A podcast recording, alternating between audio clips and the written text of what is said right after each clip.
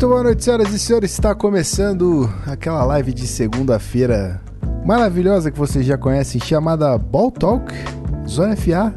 Vocês conhecem isso aí? Vocês já ouviram falar dessa parada? Toda segunda batendo na porta de vocês. Boa noite, senhoras e senhores, e boa noite, Guilherme Beltrão e senhor Coach Bruno Baranas. Como estão? Ah, tudo ótimo, viu, Gui? Boa noite aos amigos, é... boa noite, bebê, boa noite ao chat, ao Gui.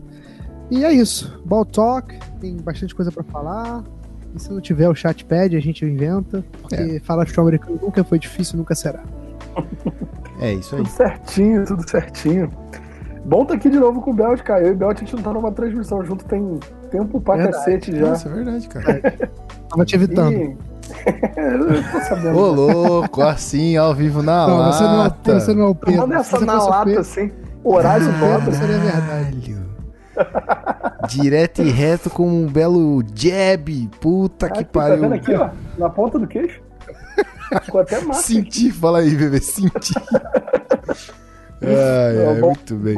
E esse chat, né? O Baltoque tá sendo carregado pelo chat, tá? Sensacional. Cara. É, exatamente. O chat nunca deixa a gente na mão. Inclusive, vou falar boa noite pra ele agora. Boa noite, chat. Como vocês estão? Boa noite, Léo Lima. Boa noite, Danilo Naef. Boa noite, Vini Túlio.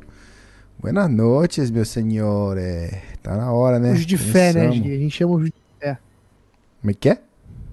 Os de fé, sempre aí com a gente. Claramente, claramente. Quem tiver no YouTube, manda um oi também, gente, que a gente fala com vocês, caras. Ó, no YouTube tem o Fagner Rogério, falando que eu lancei a braba no bigodinho. É o nosso Pablo Escobar. Claramente com problema de visão. E o Felipe Correia também dando boa noite, além do Danilo Batista, nosso amor, do Vinícius Eduardo. Então tamo junto, galera. Mo, muy bueno, muy bueno. Aí, é, vocês sabem que o Baltoque tá sendo carregado ultimamente pelo chat, como a gente já falou. Então é o seguinte, a resenha hoje é free. A gente vai falar aí o que a gente quiser. Vocês dois, inclusive. Eu só vou ficar aqui de, de manager. Então, se virem aí, precisa arrumarem assunto, certo? problema. Não, eu vou vocês. começar com um antes do chat mandar a pergunta. Já tá liberada a pergunta, mas eu vou soltar um. Deixa eu mandar a famigerada lá. Foi o que eu vi na, na internet. Começou a sair o top 100 da NFL, né? Dos melhores jogadores hum, da temporada, verdade. o tradicionalíssimo top 100, que sempre traz polêmicas, né? Na sua escolha, como qualquer ranking no mundo, né? É, e aí, uma das polêmicas que mais movimentou essa segunda-feira foi em relação ao Keenan Allen, que é o wide receiver do Chargers. Porque ele ficou em set, é, ah, não sei falar isso. Ele ficou na posição de 77. É... 70, isso. Obrigado. 77 e ele ficou puto da vida, cara. Ele ficou pistolaço. É, e aí ele foi e marcou o Chris Godwin, errado, mas ele tentou marcar o Chris Godwin. marcou o Mike Evans, marcou o Tarek Hill e botou, tipo, depois pra, e botou entre parênteses assim, e pra mais pessoas. Ele deve ter se cansado de marcar os outros. É, eu sou o receiver melhor do que vocês. Oh. É, mais rápido? Nunca. Mas em separação, nem, nem, nem tem comparação. Aí começou uma série de polêmicas, né? E aí o queridíssimo Mike Evans falou, amigo. É... Eu vi essa do Mike Evans. eu vou até ler risco. Vai, vai, né? vai. Tá mijado. Essa foi, essa foi muito boa, cara. Eu, cara, eu acordei e esse tweet tava, tava na, no banner do celular. A resposta, a resposta do Mike Evans foi a seguinte: Você marcou o Chris Godwin errado. LOL. LOL. E não fique bravo com a gente. Nós não, nós não fazemos o ranking nem ligamos para eles. Eu gosto da confiança. Mas seja realista, você não está no meu level, amigo. Tipo Toma assim. essa aqui. Foi tipo a que o Belt me deu nesse programa. Nem a pau que foi. Amigo, o cara simplesmente foi lá e, porra. Ele, ele não foi grosso, ele só teve classe é, tapa na cara do Kinanella.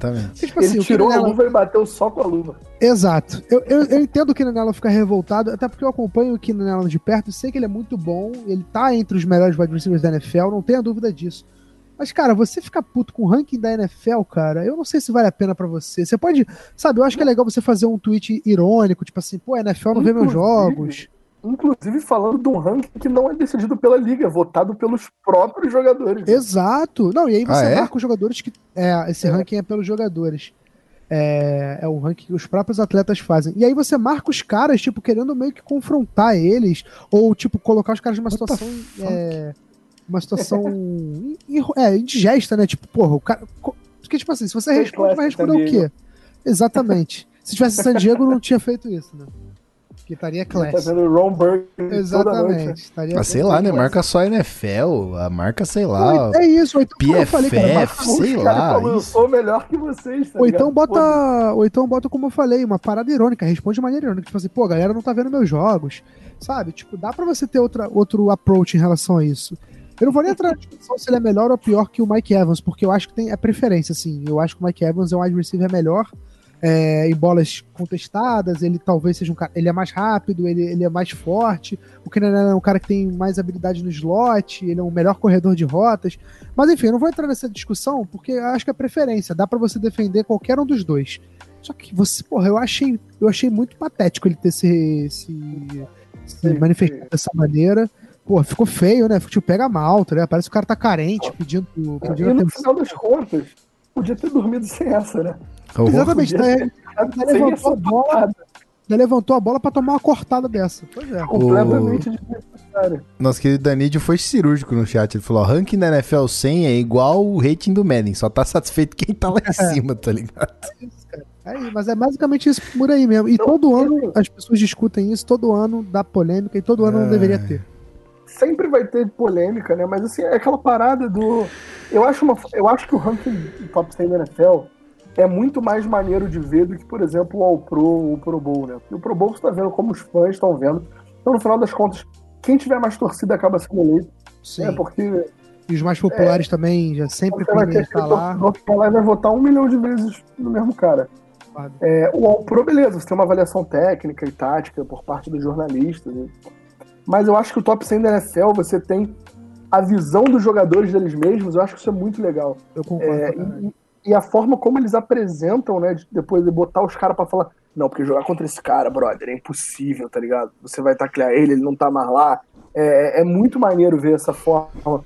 Então, tipo, não, não, não, sinceramente não consigo entender uma revolta dessa e marcando a rapaziada, tipo, qual é? Se fuder, eu sou melhor que vocês. Que isso, cara. Mas é exatamente, mano. Tipo assim, da forma que foi. Ele poderia ser indireto, tipo assim, porra eu sou melhor do que vários wide receivers que estão na minha frente no ranking. Tipo, uhum. seria feio, mas tu não tá marcando ninguém, tu não tá falando diretamente para ninguém, sabe? Ficou meio aí, meio vazio. Agora, outra coisa é tu é, chegar, é. marcar os caras nominalmente. Depois ele falou que era o melhor receiver da AFC West disparado. e aí, tipo, porra, aí abre discussão com o Tyreek Hill, por exemplo. Enfim. É complicado, nessa cara. Parte, eu achei que ele. Nessa passou... parte eu não vou discordar, não. não. Eu também não, eu também não. E, que tirar eu. Eu também acho ele melhor da, da FC West, mas assim. Mas não é o que você fala, deixa alguém falar, tá ligado? Exato, eu acho que eu prefiro, eu prefiro muito mais ouvir as pessoas falando que eu sou melhor do que eu ficar falando pros outros que eu sou melhor. É, óbvio, o mercado, exatamente, o mercado também atrapalha muito, né? Você jogar num time como o Chargers é uma merda. é, é, olha, se você jogasse num time maior, se o Kenny Allen jogasse no, sei lá, no Patriots, no Packers, talvez ele tivesse um reconhecimento maior. Essa parte eu entendo que ele fica meio frustrado, porque faz parte. Agora, descontar nos outros, amigo, aí ele perdeu qualquer é. razão que ele que tinha. E uma curiosidade, o Barandas falou sobre essa parada do top 100 dos jogadores da NFL. É, cara, quando eu fazia os VTs para as transmissões da NFL no Esporte Interativo, a maioria dos, dos conteúdos que eu pegava para fazer é, os VTs tipo, as ideias de VT, como eu chamava os jogadores, como eu construía, porque a gente gostava muito de construir histórias de personagens, transformar os jogadores em personagens. E, e a forma mais fácil e mais legal que eu encontrava para fazer isso era assistindo a todos os vídeos do Top 100. Então ia ter jogo do, do Broncos na época do Peyton Manning. Eu ia assistir a todos os, os Top 100 do pessoal falando dele, porque era a melhor forma de você montar o personagem, porque os jogadores praticamente faziam um trabalho para mim. Porque eles falavam de maneira muito legal, como o Barandas falou, tipo assim, porra, eu vou jogar contra esse cara e eu não tenho graça, porque ele lê minha defesa inteira e eu, porra, eu fico sem saber o que fazer. Eu vou mandar um eu mando um áudio bom pra minha defesa e o Peyton Manning já sabe exatamente o que, é. E tipo, eu é, fazia é. muito baseado nesses vídeos, porque eram muito bem produzidos e tinham aspas de jogadores muito fora, porque é o que o Barandas falou, né? o melhor elogio possível é o cara que é o colega de trabalho, mano. É, o cara exatamente. fica feliz é um elogio de um cara da imprensa, ele fica feliz em ganhar o, o reconhecimento dos fãs. Mas que o cara deixa ele feliz mesmo é ter um companheiro de trabalho, o cara que faz a mesma coisa que ele, é, falando que ele é o melhor. E aí, porra, é. não tem nada que isso. Né? Não, assim, eu, eu, eu, garanto isso assim, por experiência própria, tá ligado? Tipo, é, dando aquele momento, eu vou pedir biscoito, né? Mas quando, quando eu fui eleito ao Pro do Sudeste ano passado, né? Que, que era voto dos próprios treinadores, né? Foi muito melhor do que quando qualquer, qualquer outro veículo aí, um Salão Oval, um FA, é, FABR Network, quando qualquer uma dessas vem e fala de você, né? Fala tipo assim, ah, não, parece fazer um bom trabalho no Vasco. Mas os outros treinadores te elegerem, é, porra, é completamente diferente, Com né? Tipo, são os caras contra quem eu me preparei, que se uhum. prepararam contra mim, que me avaliaram como, como melhor, né? Isso, isso é muito foda. Muito bem. Mas, falando de NFL Top 100, hum. quem tu acha que vai ser número um? Lamar Jackson ou Patrick Mahomes? Eu acho que, putz, Achei que você ia perguntar se ela era um Donald. Olha, eu acho que. Porra, é porque o Super Bowl conta muito, né, mano? O Super Bowl conta muito, exatamente. mas o MVP não conta, não? Conta, Hã? cara, mas sim, os playoffs do, do, do, do Lamar Jackson, Foram mais fracos. uma vez, no, pro senso, no senso comum, acabou não sendo o que a gente esperava. O jogador, tipo, ele, ele acabou não indo longe, né? Ele meio que foi, ele caiu na primeira partida de novo. O Patrick Mahomes para ganhar um título, cara. Eu acho que. Eu, assim, eu. Se eu fosse jogador, eu acharia mais difícil jogar contra o Patrick Mahomes do que contra o Lamar Jackson. Entendeu? Então, eu, se fosse jogador, provavelmente eu escolheria o, o Patrick Mahomes. Posso estar falando uma besteira, tá? Que pode, e também e acho que isso é subjetivo pra caramba, é, porque vai ter jogador pra caralho, muito mais difícil jogar contra o Lamar Jackson do que contra o Patrick Mahomes. Mas eu acho que eu acharia mais difícil jogar contra o Patrick Mahomes. Eu, pelo, pelo menos vendo, porque a experiência que eu tive vendo o Chargers jogar contra os dois, Patrick Mahomes, uhum. assim, a gente já ganhou do Patrick Mahomes, a gente já fez jogos que o Patrick Mahomes não jogou bem. Só que o Lamar Jackson, a gente teve aquele jogo, tudo bem que não foi na temporada de MVP dele, foi naquele jogo de playoff, que ele foi muito mal. Mas ali o Chargers conseguiu acabar com ele, tipo, meio que é, expor algumas fraquezas. O Patrick Mahomes não tem fraquezas, cara. Não tem fraquezas. Bizarro isso. Tipo assim, Tá todo mundo procurando quando vocês acharem. Exato, exato, exato. Então, assim, eu acho que. Eu acho que eu escolheria. Então, pensando com o meu raciocínio, eu acho que o Patrick Mahomes vai ficar na frente. Mas o Gui falou, né? O cara foi MVP e tudo mais. A temporada regular dele foi fantástica. Então, eu acho que o Lamar Jackson foi merecidíssimo de MVP. Mas é, eu, acho que o Mahomes, eu acho que o Mahomes leva o top 1 do, do top 100. Muito bem. É, eu, eu, acho isso aí mesmo. Senhores, começar a ler as perguntas aqui dos nossos chats, nossos maravilhosos a, ouvintes, assistentes, os espectadores e outras coisas mais. Nosso querido Mod Vinitur quer saber de você, Belt. O Herbert começa a titular e quais as expectativas com ele e com o time para a temporada? No Chargers. Olha, eu acho que ele não começa como titular, cara. Quem é que perguntou, Gui? Só pra eu responder. É, Vini Túlio, nosso querido Vinícius ah, Túlio. Então, Vini, é, eu acho que o, que o Herbert não começa de titular. Muito por conta também da pandemia, cara, porque atrapalhou muito o, Nossa, o, o, processo de é, aprendizado de playbook, de treinos. treinos. Vão ter 14 de... treinos pra temporada. Pois é, então, exatamente. Então acho que a maioria dos calouros que estavam pre... que estavam sendo é, esperados para ser titular, é, talvez desses, desses caras aí, uma porcentagem alta não seja, por, justamente por conta dessa, desses problemas. Eu acho que o Herbert também entra nessa brincadeira aí. É, eu acho que ele já ia competir, tipo, não era garantia dele ser titular, mesmo se a gente tivesse toda a agenda normal, numa temporada normal, se não tivesse pandemia. É, então, agora com essa questão do coronavírus, que meio que mudou o panorama da, da, da temporada, eu acho que ficou ainda mais difícil para ele. É, o, a, a, minha expectativa para o Chargers nessa temporada, eu acho que o time vai ser competitivo, porque a defesa eu ainda acho muito boa. É, fez contratações pontuais ali na defesa, o Chris Harris Jr. chegou bem. É, a linha ofensiva eu tô louco para ver, porque tem duas adições que para mim vão, fa vão fazer uma diferença bizarra, que é o Trey Turner como guard é, e o Bulaga como right tackle. É, uma então, contratação Bulaga ex no Chargers. Exato, pelo preço e pelo jogador que é. Então eu tô ansioso para ver, porque foi o ponto mais fraco do Chargers disparado no ano passado. É, e também eu quero ver como é que vai ser esse ataque com um novo tipo de quarterback, porque eu estava acostumado a ver uma estátua, né, no lugar de quarterback. então, mesmo se for o Herbert ou o Tyrod Taylor, os dois trazem um dinamismo maior, maior, do que o Rivers, né, bem maior do que o Rivers. O Tyrod Taylor é um pouco ainda mais é, é, scrambler do que, o, do que o Justin Herbert, mas também o Justin Herbert usa muitas pernas. Então eu tô, eu tô, a minha, minha expectativa é quase uma ansiedade para ver esse time em campo. Mas eu não vou, eu não vou ser né, louco, eu tenho que ser realista e, e, pensar que vai ser uma temporada de afirmação, de, de conhecer o elenco, de ver como é que vai ser daqui para frente. Não acho que o time vai brigar por nada grande nesse ano, mas pode ser uma temporada que o Chargers surpreenda se vier bem encaixado, se, se, se principalmente na posição de quarterback ou o Tyrod Taylor ou o próprio Justin Herbert chegar bem e talvez tenha potencial para isso. Mas a minha expectativa não é muito alta em relação a título de divisão, em relação a, a playoff. Não tô nem pensando em nada disso. Eu quero ver como é que o time vai se portar para ser o início de uma nova era. Muito bem. O bebê, a gente falou mais cedo numa reunião que a gente fez sobre o o Rafão falou na verdade, né? Ficou indignado sobre o interesse do Emerson Griffin e do Packers. Nosso querido do Fagner. Muito interesse. É, então. Muito interesse. o coração dele, né? Nosso querido Fagner Rogério aqui mandou o seguinte, ó. Falem sobre o interesse do Packers no Everson Griffin. E se esse pass rusher do Packers seria o melhor da. Não, peraí que. É, e se esse pass rush do Packers seria o melhor da liga com o Zerdero Smith, Preston Smith, Kenny Clark, é, Dean Laurie e Everson Griffin. Como ficaria esse olha, pass rush aí? Olha, para começar, é, interesse no Everson Griffin, acho que praticamente todo time da NFL tem. É um cara que claramente não vai receber o valor que ele estava demandando no início da, da Free Agents, né?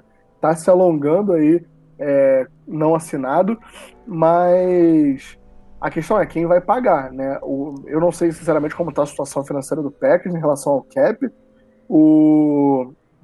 Mas a questão é, o Everson Griffin tá com interesse de volta, né? Então, o meio caminho tá andado, falta se acertar valores, né? Pensar nisso, mas torna o pass rush de Green Bay realmente é, muito forte. Não, não, não, sei dizer hoje se o melhor da liga, né? Acho que tem muita, muita, muita coisa para ser pensada é, ainda em relação a isso, muita coisa pra gente ver, como vão sair as picks de draft do, do, dos demais times, mas o Green Bay definitivamente está lá em cima nas cabeças das melhores unidades de pass rush da NFL, cara.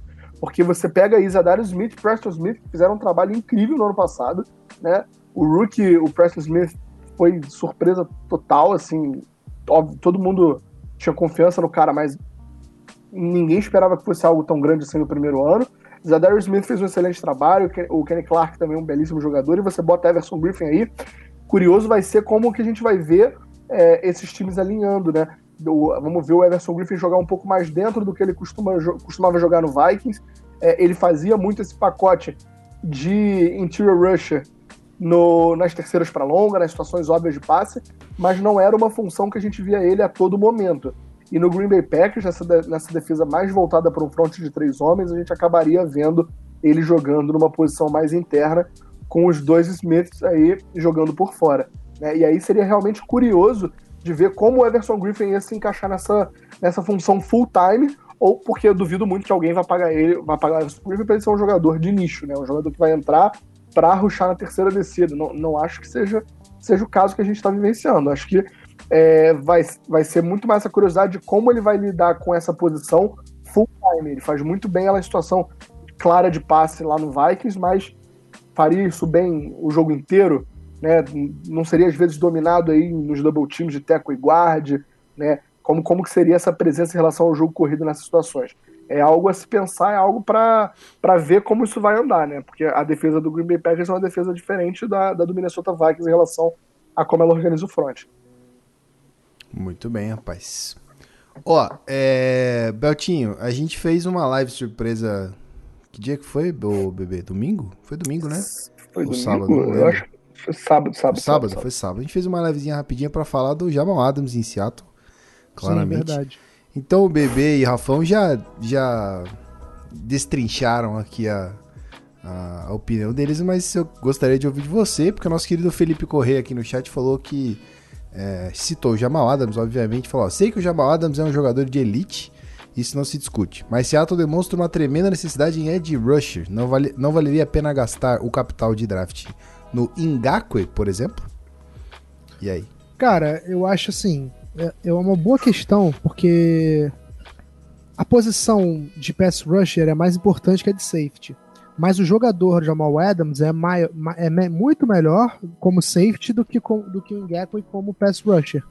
E eu gosto do, do, do Ngakwe, né? Mas assim, o Jamal Adams é um dos melhores safeties da NFL. O Ngakwe talvez seja top 10 no máximo, assim, é, de pass rusher da liga. Então acho que por aí você já, já fica. Já levanta essa questão. Porque se você fosse pegar um Jamal Adams de pass rusher, você teria que gastar muito mais capital de draft.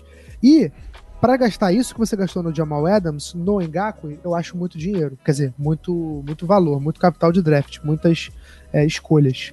É, eu já achei exagerada essa troca por parte do Seahawks. É, ele é um cara que talvez chegue para, quer dizer, ele vai chegar para melhorar essa defesa, não tenha dúvida disso. Ele é um cara que encaixa perfeitamente no estilo de jogo de Seattle. Ele traz esse, essa agressividade que Seattle tanto é, ficou marca registrada dessa franquia nos últimos anos na posição, com Cam Chancellor, depois com Earl Thomas, muito tempo com eles dois juntos, é, e que ficou faltando recentemente. Então o Jamal Adams é um cara que ele é um fit muito bom para Seattle. Só que eu acho que, se não me engano, foram três, duas escolhas de primeira rodada, né?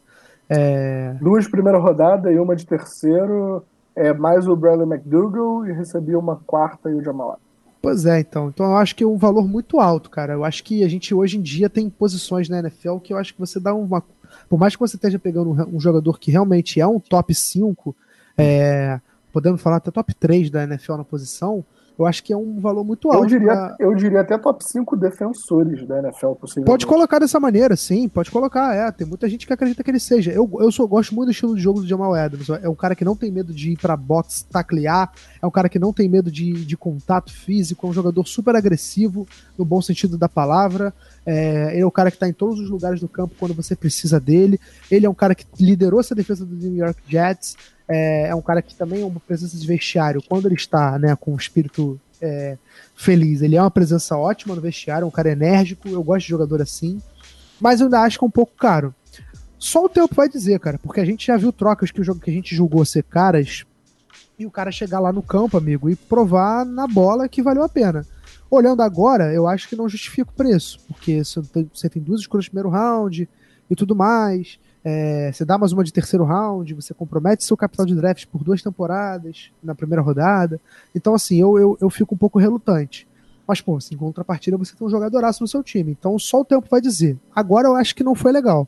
Mas a gente pode ver daqui para frente, quando o Seattle Seahawks tiver uma defesa muito mais forte do que já tem hoje, o Jamal Adams estiver voando, olhar e falar, porra, como que a gente deixou, como que o Jets deixou o, o Seahawks pegar o Jamal Adams, assim. Então, é, é isso.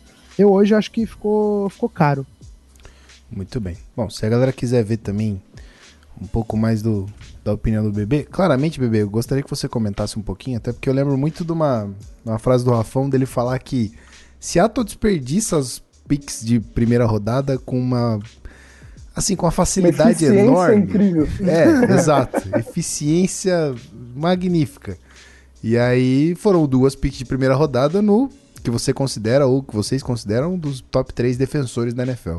Então, se você quiser completar em cima disso, a galera tem o vídeo no é. chat para assistir também, mas a palavra é tua, manda bala. Eu acho que assim, eu vou, vou passar rápido até, porque se vocês quiserem ver um pouquinho mais que eu, que eu achei, tem um vídeo aí só disso, meio do Rafão, né? Mas eu acho que o Jamal Adams é, foi o que eu falei, top 5 defensor da, da NFL, top 1 safety, não, não, não consigo botar outro safety aí da liga na frente dele. O, o Darren tá? James morreu? Não, o Darren Jackson é o segundo. tá brincando, cara, tá brincando. É o segundo, assim, com todo respeito, o segundo. Excelente é, jogador. Tem, tem, que provar, tem que provar ainda. Só que, assim, é, eu vi muita gente falar, quando eu, falo, quando eu falei isso, né, especialmente lá no grupo do Do Your Job, o pessoal falou, não, mas tem o Darren James que eu acho que é melhor, ah, eu acho que o Minka Fitzpatrick é melhor. É, é, assim, beleza, são dois jogadores incríveis, são dois jogadores que têm muito para se provar ainda, e tem dois jogadores que são muito bons fazendo alguma coisa. Só que o Jamal Adams, ele é muito bom fazendo tudo. O Jamal Adams ele é muito bom marcando em pessoal. O Jamal Adams é muito bom trabalhando no fundo. O Jamal Adams é muito bom trabalhando nas zonas intermediárias do campo. Ele é muito bom parando o jogo corrido. Ele é um ás no pass rusher. Quando você bota o Jamal Adams para habilitar, você tem certeza de pressão. Né? O que, foi aquele strip sack no, no Daniel Jones, é, no Jets Giants no ano passado, que ele entra, arranca a bola da mão do Daniel Jones e sai correndo para TD, cara. Tipo, é um jogador que causa ele, ele tem um imã pra bola, ele tem um faro pra bola. Né? E, e, quando ele bate no seu jogador de ataque, o seu jogador de ataque vai lembrar daquilo por mais dois quartos, cara. E ele não vai querer muito bem tomar a próxima. Né? Então eu acho que ele é um cara que traz impacto imediato na sua defesa. Quando você para para pensar uma defesa com Jamal Adams e Bob Wagner, né, é, é uma defesa que vai ficar aí complicada de você fazer o gameplay contra ela, né? E aí você tem outras peças de qualidade, você tem o KJ Wright, que é um excelente linebacker também. Você draftou o Jordan Brooks na, no primeiro round. Foi uma pick questionável, foi uma pick extremamente questionável, mas é um jogador que é excelente em cobertura de passe, então você tem de tudo nesse corpo de linebacker, né? É, você tem uma secundária que não é incrível, mas é uma boa secundária. Você tem uma linha defensiva que falta um pass rush. Pass rusher, com certeza. Concordo que falta. É, mas não acho, eu não investiria um capital de draft significante no Ngakwe. Não acho que é o cara. E eu acho, foi o que eu falei lá no programa, eu acho que quando você traz um jogador como Jamal Adams e você tem Bob Wagner, começa a ser uma defesa com bastante star power. Né? E isso é, é sedutor para um pass rusher que ainda está no mercado. Um Everson Griffin, um. É, Bom ponto. Como é, como é, que é o nome do outro cara lá? O... Já Davion Tava no Seattle. Já Davion Clown. São caras que agora, tipo assim, peraí. Se eu entro numa defesa dessa agora, é uma defesa que eu não vou ter que carregar nas minhas costas. Né? É uma defesa que eu sou mais um para somar. Eu vou brilhar, eu vou ter espaço para brilhar em vez de ter que carregar o time. Né? E aí você começa a ficar com uma defesa que que briga, briga sério por uma das melhores unidades da NFL. E você. E o Seattle tinha que fazer alguma coisa, cara.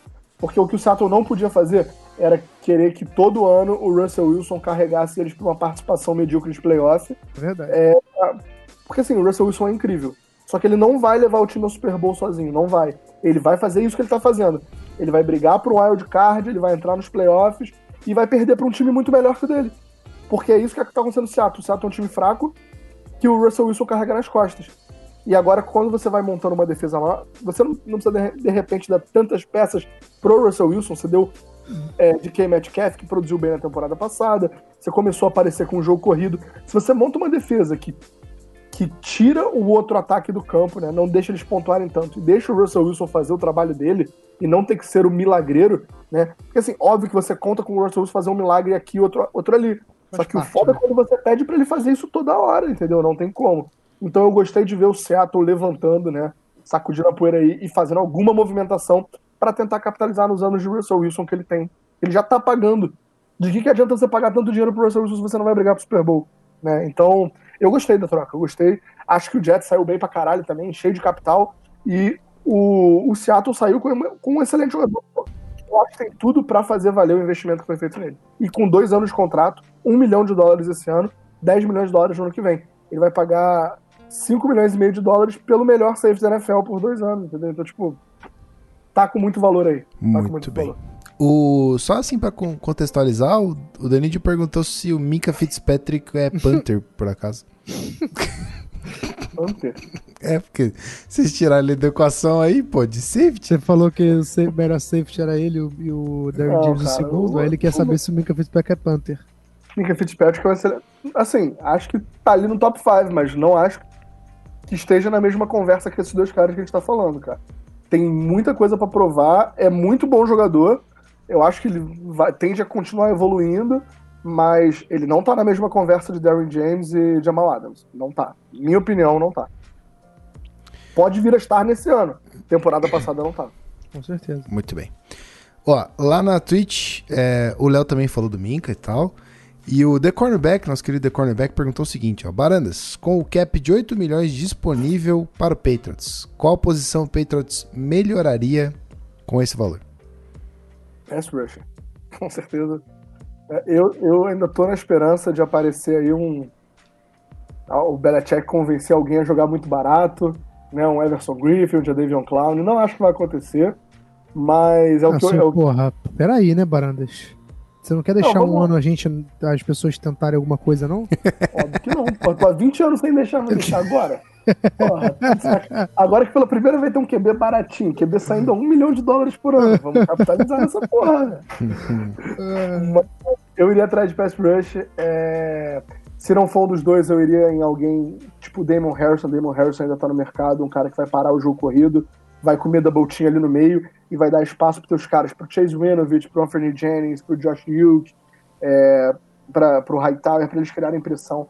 É, eu, o único nose tackle hoje no elenco é, de certo peso é o Bo Allen, que não é um cara super provado, né, é um cara que, ok, mas e o Damon Harrison tá aí, acho que pode vir bem barato, de repente, é, foi o que eu falei, esses dois pass rush que a gente falou, o Griffin e o, o Clown, são jogadores que já estão rodando na frente há muito tempo, claramente eles não vão receber o contrato que eles estavam querendo, então, qual é? Assina aqui um ano, cara, se prova aí, faz a melhor temporada da tua vida, e aí seja pago no ano que vem, e Vamos lá, tem algum coach melhor para você jogar, para fazer a temporada da tua vida e você paga no ano que vem do que o Belichick? Ainda mais quando você é um jogador de defesa, né, numa defesa tão híbrida, tão criativa quanto a do Patriots, né, eu, é onde eu buscaria.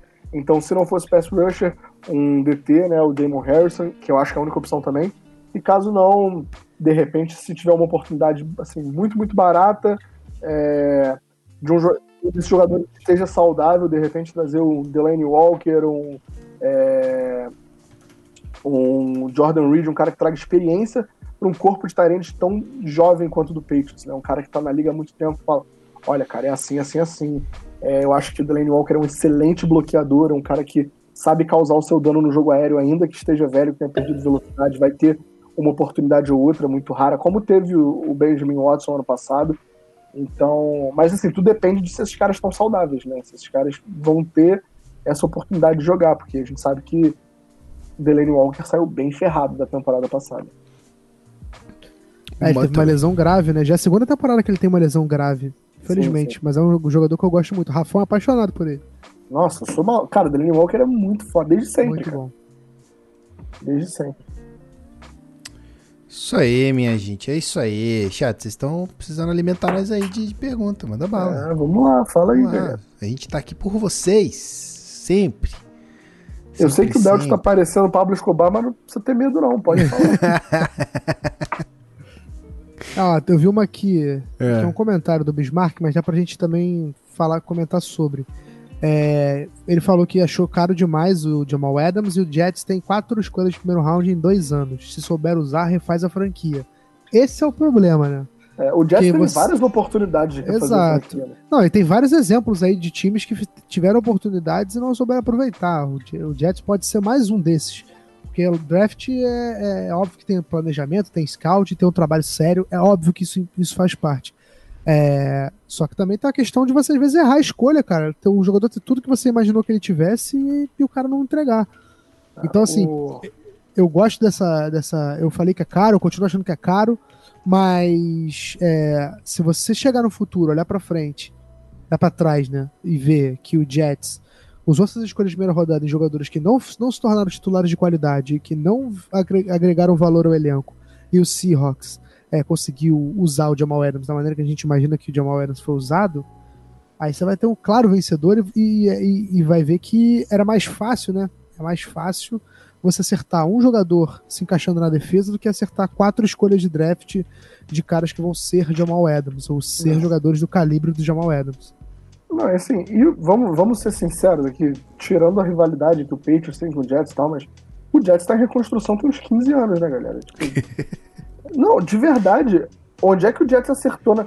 O é... Jets, ele tá em rebuild total agora, e, tipo assim, você passou 15 anos reconstruindo para agora não, estamos entrando em reconstrução. Tipo, de novo, o que, que vocês construíram para estar tá, pra tá reconstruindo, sabe? Tipo, o Jets teve peças incríveis que passaram por ali. O Jets teve muita pique no draft para utilizar e, e não, não saiu do lugar, cara. Tipo, é, e, e, eu não acho que o Jets vá a lugar nenhum enquanto o Adam Gaze for o head coach do Jets. Tipo, é, eu não vou aqui fazer mais um discurso sobre o merda que eu acho que o Adam Gaze é, mas, cara, não tem condição de você confiar a reconstrução do teu time a um cara desse, cara. Simplesmente não tem.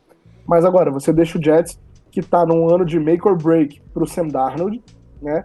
Ele tem que se provar, ele tem que fazer, tipo assim, eu mereço, eu mereço que vocês investam em mim, né? Porque ele, ele toda hora ele começa a evoluir, mas não é bem aquilo que você estava esperando, né? Então, é, a gente tem que ver o Sam Darnold realmente, tipo assim, beleza, eu sou o cara. Acho que ele fez uma boa temporada no ano passado, tem que fazer muito mais.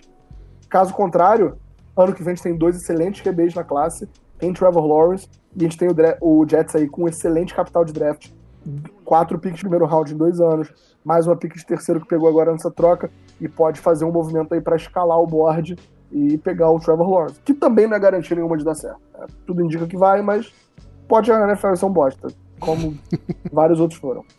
Muito bem. Ó, eu vou juntar duas perguntas em uma só, que na verdade é, é o mesmo assunto.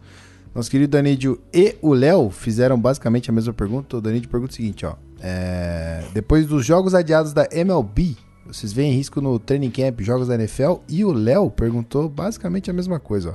Vocês estão confiantes que vai ter jogo daqui 45 dias? Ainda mais com a MLB paralisando alguns jogos e com um dos times quase todo com Covid-19.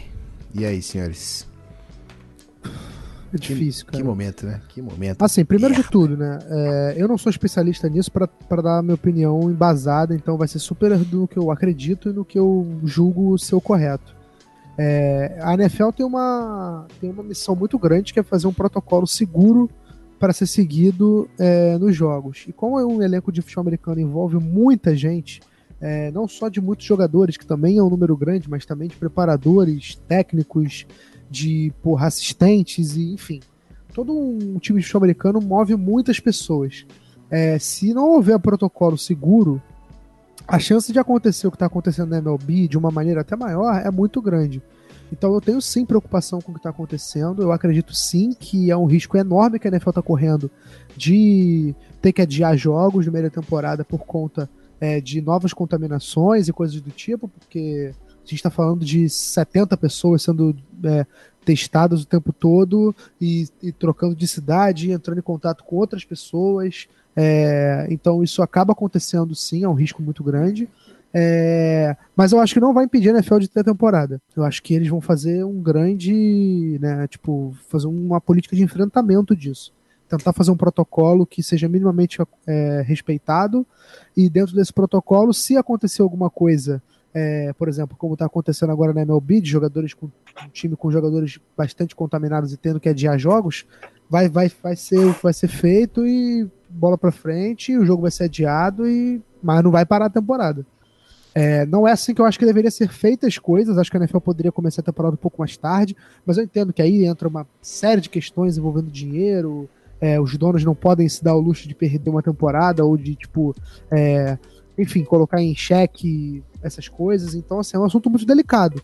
É, do ponto de vista sanitário, eu não tenho nenhuma, nenhuma é, é, aptidão, né? Não, não sou especialista disso, mas eu espero muito que o protocolo seja seguro e seja seguido, porque a gente está vendo protocolos aqui no Brasil de testes apenas pré-jogo, ou tipo de, de, sei lá, do cara ser testado num dia e ele é, aparece com, a, com o vírus, né, com a, com, a, com a Covid, e aí tipo, ele não é testado mais, ele só é afastado, aí passa tipo 40 dias ele, ele volta ao, ao elenco sem ser testado novamente.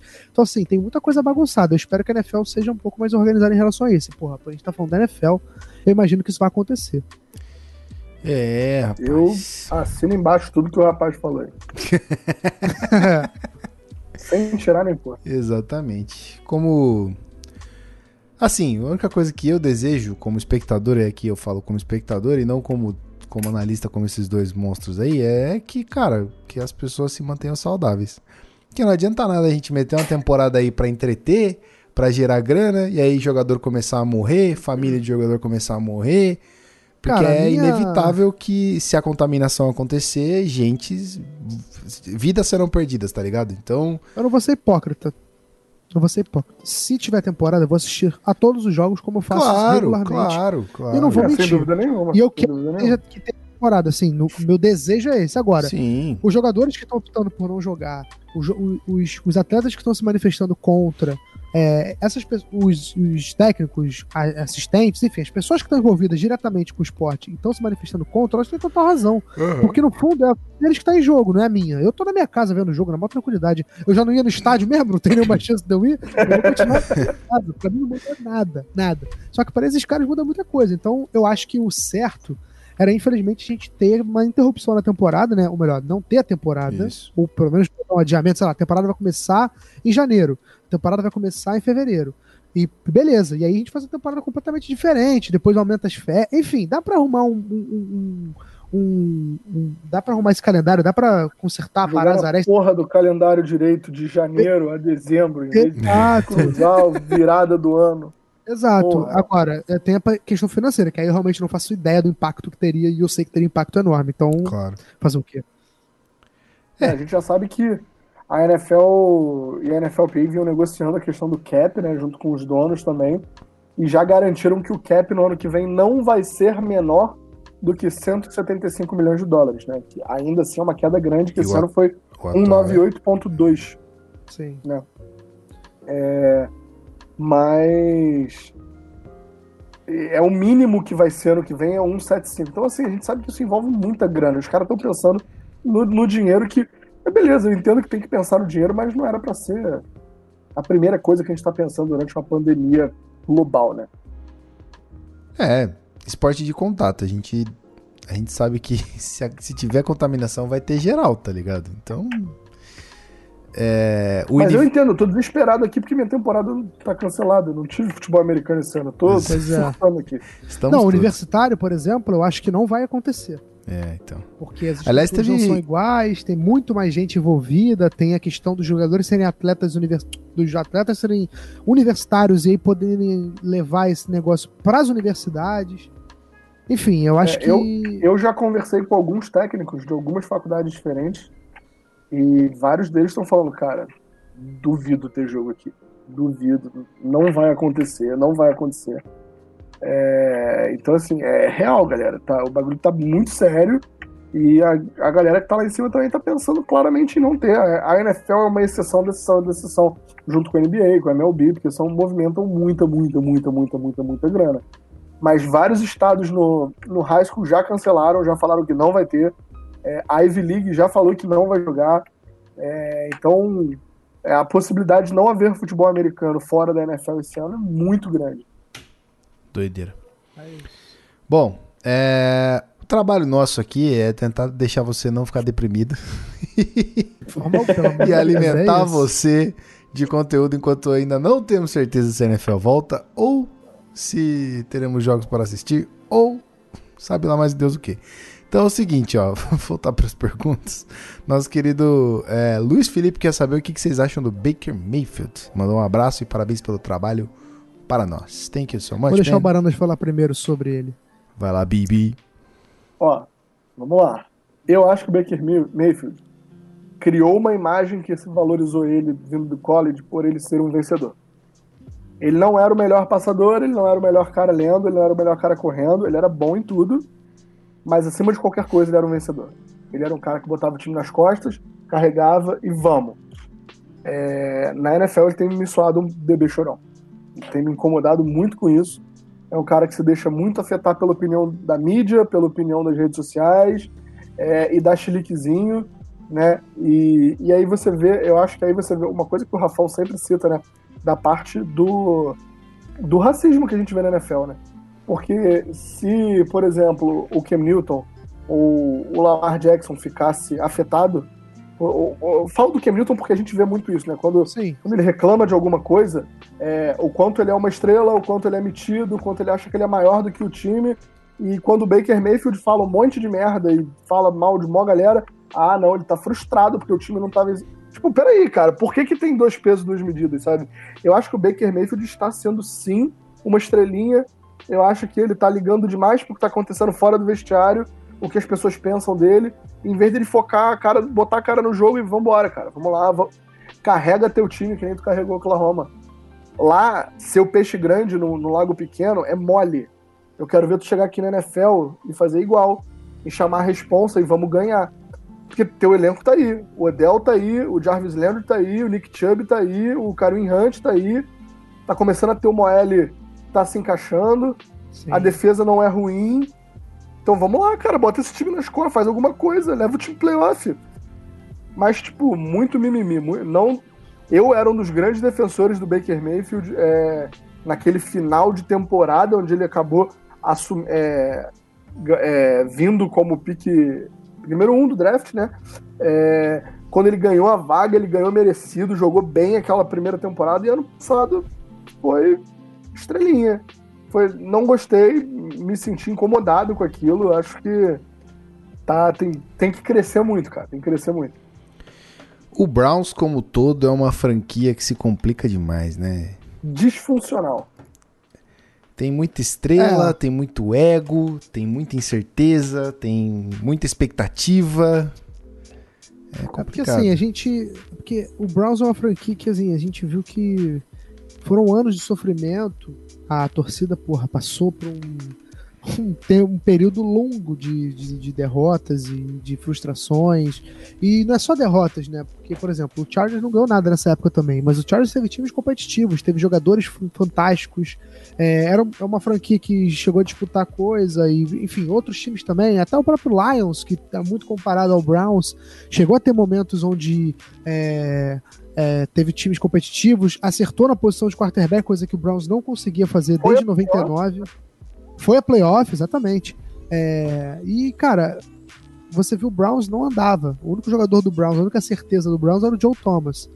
Então aí você tem além de toda a questão do Baker Mayfield ser um cara que já atrairia muita mídia para cima dele, por conta de todo o histórico que ele teve na faculdade, de ser um jogador espetacular, de ser um cara polêmico, de ser um cara que finca a bandeira de, de, de Oklahoma no, no, gramado de Ohio State, de, porra, segurar o saco, mostrar pro time de Kansas e ser suspenso por isso, de, porra, de jogar um Rose Bowl, jogar demais, é, de ser, ganhar um Heisman Trophy. Então ele já chegou, ele já chegaria na NFL com um status de um cara midiático e forte, assim. Ele foi a primeira escolha geral, ou seja, um negócio que é ainda maior.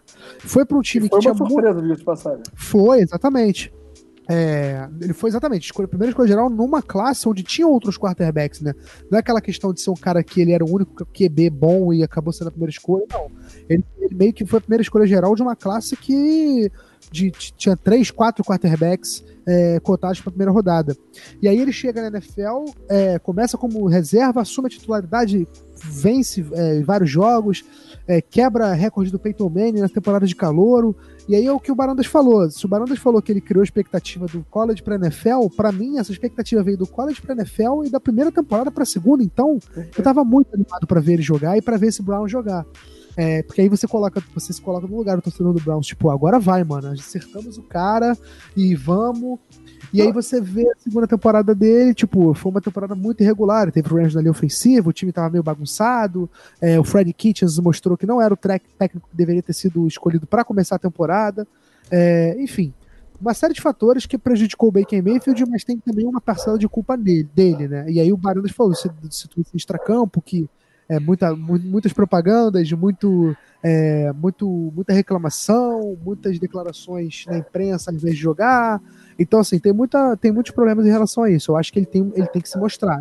Eu acho que a gente estava citando do Sam Darnold mais cedo. O Sam Darnold está um pouco mais pressionado que ele, porque não chegou nem a mostrar uma temporada como o Baker Mayfield mostrou.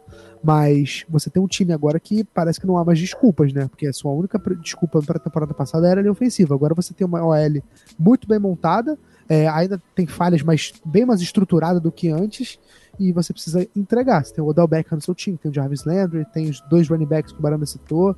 Então, assim, eu, eu gosto. Acabou de jogar dinheiro na cara do Austin Hooper, tem Exato. o Njoku.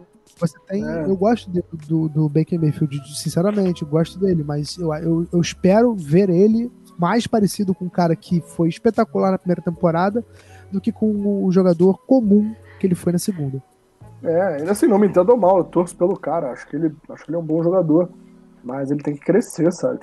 Porque assim, também tem essa cultura que se cria no Browns hoje, porque é muito swag, é muito jogador que acha que é muito sem nunca ter feito porra nenhuma na liga, sabe? Tipo, o Odell Beckham, talento generacional, incrível, não fez nada temporada passada. Jarvis Landry, cadê? Né? É, tipo, o Nick Chubb tava fazendo sozinho ali, assim, só, e eu só sei porque o cara tava fazendo ponto no meu fantasy. não, de verdade. Mas, mas, todo ano. Ah, esse é o ano que o Browns vai. Tipo, tem uns três anos aí que a gente tá ouvindo falar que agora o Browns. Porque vem fazendo boas free agents, vem fazendo bons drafts. Esse é o ano que o Browns vem. Esse é o ano. Aí, nesses três anos que esse é o ano que o Browns vem, a gente tá indo pro quarto head coach. É, tipo, e aí, cara? É, você, teve, você teve o Rio Jackson, aí o Greg Williams assumiu no final da temporada, aí é, Freddy Kitchens ano passado e Stefanski esse ano. Né? Tipo, cara, tem você. Beleza, o, todo mundo concorda que o Stefanski foi uma boa escolha, né? A gente concorda hoje, a gente não viu Sim. ele ter um jogo ainda claro, como claro, head coach. Claro. Né? Mas. Valeu a aposta, né?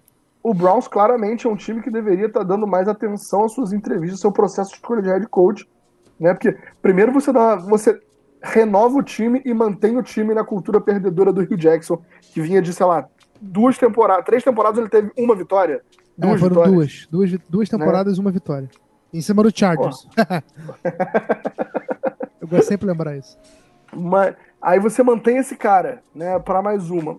Aí ele sai e você bota um cara que tava imerso nessa cultura, né, o que é o Freddy Kitchens. Tipo, aí agora beleza, tipo, parece que, que, que, que vai dar certo com o Stefanski, parece que foi uma escolha mais séria, foi uma escolha mais bem trabalhada. Mas, cara, essa cultura dentro do Browns tem que mudar da raiz, cara. É, só falta o Browns agora, ao invés de ficar trocando de quarterback toda hora, ficar trocando de técnico, né? Não vai adiantar nada. Vai ser tipo que nem aconteceu com o Alex Smith, que vai ficar sendo toda hora um coordenador ofensivo, um técnico novo, não vai conseguir desenvolver direito. Espero que isso não aconteça. Mas é um passo importante essa próxima temporada no Browns, porque também tem a questão dos egos, né? Assim, tem muitos jogadores ali que estão é, com expectativa de crescer, de, de vencer. O Del Beckham, por exemplo, o próprio Jarvis Landry, esses dois são caras que são viciosos, são jogadores que não são para ficar em time que, tão, que termina 6, 10 a temporada. São jogadores que querem estar aí nas melhores situações, nos melhores jogos, jogos mais importantes. Então, se você continuar sem vencer, é, você fica nessa questão. Entra essa questão também. Os jogadores vão começar a querer sair, ou então vão começar a reclamar, ou você perde vestiário. É complicado, cara. É uma temporada que o Browns tem tudo para ir bem, porque fez boa free agency novamente e fez um, um bom draft. Mas é uma pressão grande na franquia. Ó, lá no YouTube teve uma pergunta muito legal do. Deixa eu ler aqui de novo. O nome do nosso querido. É. Sassá Alves. Eu espero que. Não sei se é Sassá, mulher ou homem, mas Sassá Alves. Perguntou o seguinte, ó. É, dos rookies da temporada passada. Quem é que pode surpreender na próxima temporada? E aí eu puxo para vocês aqui ó, uns, alguns nomes só pra gente ter uma, uma, uma base claramente. Nick Bosa não preciso falar, né? Pelo amor de Deus, mas Kyler Murray, quarterback de, do Arizona Cardinals. Uh, quem mais aqui, ó? Daniel Jones, quarterback do New York Giants. Estou puxando os nomes assim mais, entre aspas, relevantes aí, né? Sim, com certeza. Quem mais? Ó. TJ Hawkinson, sei. Dan, é, Vou... Devin White. E aí? Vou cobrir minha cota de clubismo por hoje. Ah, vou botar o Nakil Harry. Faça Mas vou isso. botar o Nakil Harry. Vou botar o Nakil Harry, cara. Ó, Nakil Harry demorou para entrar a temporada passada. Entrou e foi utilizado muito pouquinho. Aí no final da temporada começou a fazer um pouquinho mais, começou a ser trazido para dentro. Mostrou ainda alguns problemas de criar separação com o route running dele. Mas tá fazendo um trabalho muito forte com um dos maiores especialistas é, em footwork do futebol americano, lá com o Footwork King, né? E tá fazendo um trabalho muito bom disso. Eu tava vendo os vídeos do treino dele, muito maneiro. E, e a, o pessoal tá muito animado com ele lá em New England, né? Então eu acredito que o Nakil Harry vai dar o salto aí. Esse é o ano do moleque. Baranda está na vibe de torcer pro treino do cara. Eu tô torcendo. Cara, tem que torcer pra alguma coisa, não tem nada. Exato, cara, a gente chegou nesse ponto, não tá vendo, não tá acontecendo nada eu tô vendo vídeo de treino de todo mundo que posta, cara. Todos os jogadores do peito já vi treino dos caras. Ó, esse aqui tá treinando pra caralho, hein, tio? É, cara. Não, eu sei Mas, quem ó, tá treinando cada jogador do Patriots, cara.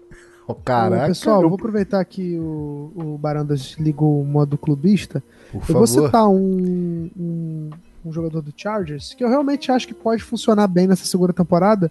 E até porque eu acho que ele vai ser um upgrade, porque você não, ele não jogou a primeira, né? Que é o Nasir Adderley, que é o safety é, que é um cara que chegou com uma, a escolha de segunda rodada do Chargers no draft do ano passado. É um cara que tinha expectativas muito altas em volta dele. A, a, muita gente citava que a tape dele era uma das melhores tapes do último draft.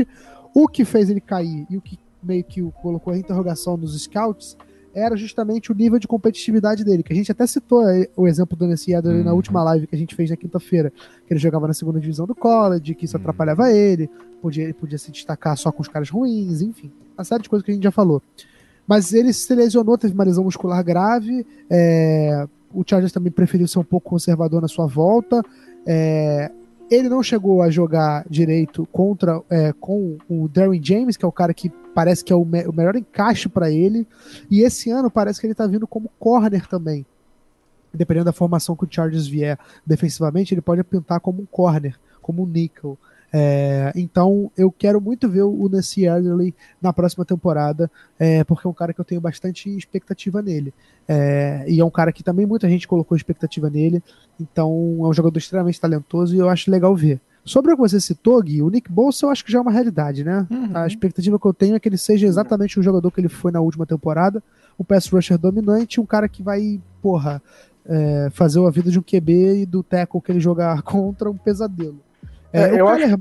Ah, fala, fala Não, Eu acho que nessa mesma categoria do Nick Bowles, acho que tem mais dois jogadores que a gente pode botar. Né, que são o Devin White do Tampa Bay Buccaneers, que jogadoraço. tudo de bola. Jogadoraço. E o Devin Bush do Pittsburgh Steelers, né? Eu Muito é, boa é escolha outro... também. Eu acho que são os três caras que assim, a gente bota hype neles, mas não é tipo, ah, eu acho que. É, não, brother, é só seguir o caminho. É isso. Dominou. Vamos, vamos, só mantém o que você tá fazendo. Vamos dar aquele próximo passo. Vem uma segunda, uma segunda, o segundo grupo, que é. Ah, e eu acho que o Josh Jacobs também, não, não tem o que falar dele, né? Ah, boa lembrança. Muito, muito bem Raiders, também. Dominou o backfield do Raiders. É, ou aqueles que tem que dar o, o próximo passo e evoluir, e eu acho que fizeram uma boa temporada, foram Kyler Murray, que fez uma boa temporada. Não tem o que se falar da temporada do Kyler Murray, né? E agora ele tem um time em volta dele. Né? Ele tem Kenyon Drake, ele tem o. Pô, tem o DeAndre Hopkins, pô, acabou. É, é, o DeAndre Ho é, o Nuke, né? O DeAndre Hopkins. É, exatamente. E aí você tem o Christian Kirk, você tem é, o Larry Fitzgerald, você tem o Andy Isabella, que fez uma boa temporada, né? O, o também novato da temporada passada. Né? Kyler Murray tem tudo para evoluir. E eu sei que eu vou ser criticado, mas eu falaria a mesma coisa sobre Daniel Jones. Eu acho que Daniel Jones foi uma pick muito criticada muito criticada. Ele sofreu muito na mão do torcedor do Giants, mais do que deveria. Né? É, eu acho que ele fez uma boa primeira temporada num time extremamente mal construído, num time extremamente mal treinado, play callings deprimentes. E eu gosto do Jason Garrett. Eu acho que o Jason Garrett foi um mau head coach. Eu acho que o Jason Garrett é uma boa mente ofensiva. É um bom desenvolvedor de quarterbacks. Eu acho que o Daniel Jones na mão dele num programa que tudo indica que vai ser bem gerido pelo Joe Judge. Eu acho que todas as entrevistas do Joe Judge que eu vi foram muito, muito, muito, muito, muito boas, muito no sentido de é um cara que parece que sabe o que está fazendo. Né? Não à toa ele foi um candidato a head coach bem requerido nessa última off-season. Né? Então eu acho que o Daniel Jones vai dar esse próximo passo. Eu acho que o Daniel Jones pode ser esse cara que vai pá, brilhar.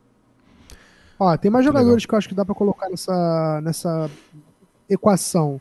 O próprio Gui falou do Hawkinson, né, o TJ Hawkinson. É, teve uma temporada também com lesões, atrapalhou um pouco o desenvolvimento dele, mas é um Tyrant super talentoso. O Lions está parecendo que está iniciando uma organização nova e ele pode ser a cara dessa organização nova, né? Dessa nova cara do Lions. Eu acho que é um jogador que eu não desistiria do potencial dele. Também. Outro cara que eu acho que tá indo no caminho na contramão de uma carreira de sucesso é o Ed Oliver, né? Que é um cara que tem todo o talento do mundo, uma escolha super elogiada que o Buffalo Bills fez, o defensive tackle, né?